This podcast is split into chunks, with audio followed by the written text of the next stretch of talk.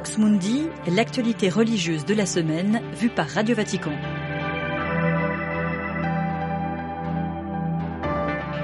Bonsoir à toutes et à tous, bienvenue dans Vox Mundi, l'émission hebdomadaire de Radio Vatican en direct ou en podcast. Ce soir, nous sommes en compagnie de Delphine Allaire. Bonsoir Delphine. Bonsoir. Alors Delphine, avec vous, on prend tout de suite la direction du Vatican où vient tout juste de se terminer ce que certains appellent le procès du siècle. Après plus de 80 audiences et deux ans et demi de procédure, le verdict dans l'affaire dite de l'immeuble de Londres est tombé à 16h cet après-midi. Et parmi les dix accusés, le cardinal Angelo Becciu, Delphine Allaire. Oui, sentence implacable marine prononcée par le président Pignatone et juge anti-mafia. La quasi-totalité des accusés sont condamnés. Le cardinal Becciu, 75 ans, écope donc de 5 ans et demi de prison, d'une interdiction perpétuelle d'exercer une fonction publique, ainsi que d'une amende de 8000 euros. L'ancien substitut pour les affaires générales de la secrétaire d'État est reconnu coupable donc de trois chefs d'accusation de détournement de fonds. Le parquet du Vatican avait lui requis une peine plus sévère de 7 ans et 3 mois de prison, sertie d'une amende de plus de 10 000 euros.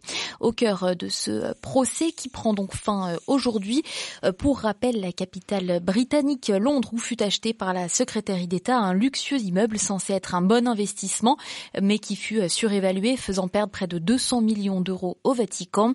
Ce procès fleuve est le premier d'une telle ampleur depuis que l'État de la Cité du Vatican existe, c'est-à-dire depuis les accords du Latran en 1929.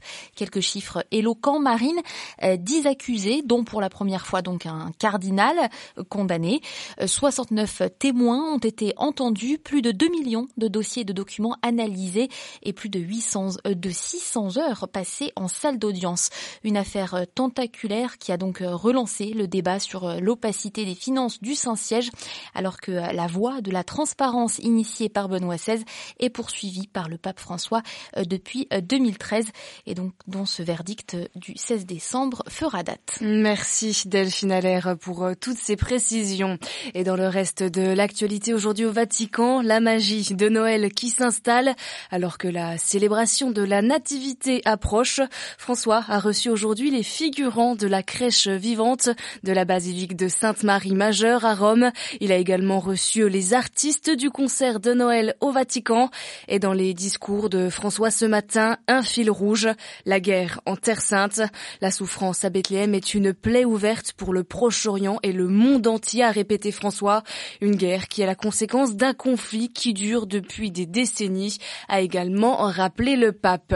La Terre Sainte qui était aussi à l'agenda du numéro 2 du Vatican aujourd'hui. Le cardinal secrétaire d'État Pietro Parolin a rencontré ce matin une déléguée de la Ligue arabe et les ambassadeurs près le Saint-Siège de Palestine, Liban, Irak et Égypte. L'occasion de rappeler la position du Saint-Siège qui demande un cessez-le-feu immédiat, l'arrivée de l'aide humanitaire dans la bande de Gaza, une solution à deux États et un statut internationalement garanti pour la ville de Jérusalem. Et enfin, on reste en Terre Sainte où une attaque de l'armée israélienne est en cours autour de la paroisse de la Sainte Famille dans le nord de la bande de Gaza. La Sainte Famille est la seule paroisse catholique latine dans l'enclave palestinienne.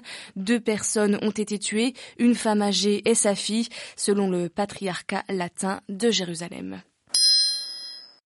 En cette veille du troisième dimanche de l'Avent, le dimanche de la joie, où le pape bénira demain midi, place Saint-Pierre, tous les bambinelli des crèches apportés par les fidèles. Retour ce soir sur la belle tradition de la crèche vivante. La première a eu lieu à Greccio, un petit village rocheux du centre de l'Italie, le jour de Noël 1223. Frappé par les grottes de Greccio, semblable au paysage de Bethléem, Saint François d'Assise initia cette tradition il y a maintenant 800 ans. Frère Luc Mathieu est franciscain, il revient avec nous sur les origines franciscaines de la crèche. Pour célébrer la fête de Noël en 1223, François demanda à un noble du village de Greccio de lui prêter une étable, d'y mettre des animaux pour y représenter la scène de la nativité du Seigneur. Et il voulait faire cela durant la célébration de la messe. En fait, c'est une crèche vivante, avec les animaux traditionnels, le bœuf et l'âne, et la présence des frères de Greccio et de tous les villageois. Lui-même, François, donna l'homélie. Prêcha comme s'il avait vraiment sous les yeux la présence du divin enfant. Il se laissait emporter par euh, l'émotion d'une part et puis aussi par l'éloquence et il décrivait l'enfant Jésus dans sa crèche avec beaucoup de larmes. C'était l'humilité manifestée par l'incarnation, un pauvre enfant auprès des animaux. Et l'amour manifesté par la passion de Jésus. La crèche et la croix encadrent en quelque sorte toute la piété de François qu'il va transmettre à ses frères. Après la mort et la canonisation de François, qui arriva très vite après sa mort, les frères mineurs s'approprièrent la dévotion à Jésus-Christ comme verbe incarné. Ils s'empressèrent d'une part de communiquer la contemplation de Jésus pauvre parmi les pauvres et la célébration de Greccio illustrait d'une certaine façon ce désir de François de commémorer l'événement. Cette façon très simple, populaire, villageoise de représenter la crèche, c'est vraiment Saint François qui en est à l'origine. Voilà le frère Luc Mathieu, il était interrogé par Delphine Allaire. On prend maintenant la direction des Émirats arabes unis, plus précisément de Dubaï où vient de s'achever la COP28. Dubaï, une ville hors norme avec une communauté catholique qui l'est tout autant. Les festivités de Noël ont déjà commencé et pour cause, on compte près d'un million de catholiques dans le pays, la majorité à Dubaï, une paroisse composée de populations immigrées. Les célébrations se font en 17 langues. Chaque week-end, plus de 150 000 personnes reçoivent la communion. Alors pour que chacun profite de la nativité, il s'agit de s'organiser. C'est ce que nous explique le père ce curé de la paroisse francophone et arabophone de Dubaï depuis une dizaine d'années. Nous l'avons rencontré lors d'une messe arabophone à l'église Saint-François d'Assise, une des deux églises de Dubaï.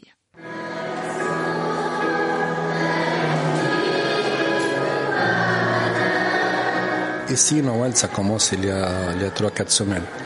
Pourquoi? Parce que les derniers jours avant Noël, tout le monde ne peut pas trouver de place.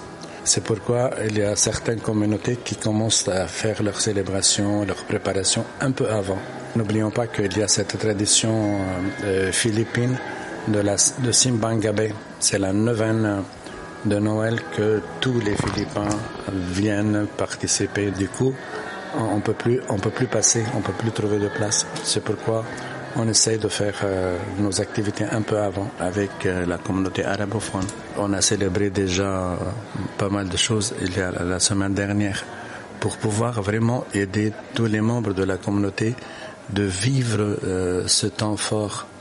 sinon, il y a les vacances, il y a beaucoup de personnes qui, qui peuvent voyager et d'autres qui, qui n'arrivent plus à arriver à l'église parce que c'est vraiment extra plein ce qu'on appelle universalité qui est concrétisée parce que quand on parle catholique universel, on imagine comment ça peut être.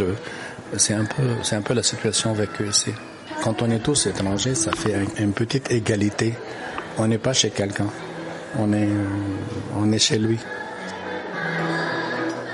Et avant de se quitter, on fait un saut dans le temps, direction le 1er janvier où se tient la journée mondiale de la paix. Et le message du pape François à cette occasion a été publié euh, cette semaine. Il porte sur l'intelligence artificielle au service de la paix. On y revient avec euh, Jean-Charles Puzolu. Les nouvelles technologies au service de la fraternité, c'est l'essence du message du pape, lequel met en garde contre les dérives d'une intelligence artificielle mal utilisée, nuisible à la coexistence pacifique. François attire l'attention sur la dimension éthique de l'IA, capable du pire comme du meilleur, le meilleur pour conduire à l'amélioration de l'humanité, à condition de contribuer à l'accroissement de la liberté. Pour ce faire, le souverain pontife souligne la nécessité d'un traité international contraignant pour une réglementation globale, car l'intelligence artificielle est loin d'être neutre, elle répond étroitement aux objectifs de ses concepteurs. Sans régulation au contraire, elle peut exacerber les inégalités et les conflits par la diffusion, entre autres, de fausses informations. François adresse une liste des conséquences négatives d'une utilisation abusive de l'IA, incluant l'ingérence dans les processus électoraux, le contrôle et la surveillance des personnes. Il développe jusqu'à évoquer le risque pour l'être humain de perdre le contrôle de lui-même à force de vouloir dépasser toutes les limites grâce à la technique. Et il fustige une utilisation belliqueuse de l'IA, citant notamment les systèmes d'armes létales autonomes, attirant l'intention sur le risque que des armes sophistiquées puissent finir entre les mains de terroristes. Et avant de se quitter, demain 17 décembre, le pape François soufflera ses 87 bougies. Une fête d'anniversaire est organisée en salle Paul VI avant l'Angélus à 12h. Une très bonne soirée à toutes et à tous.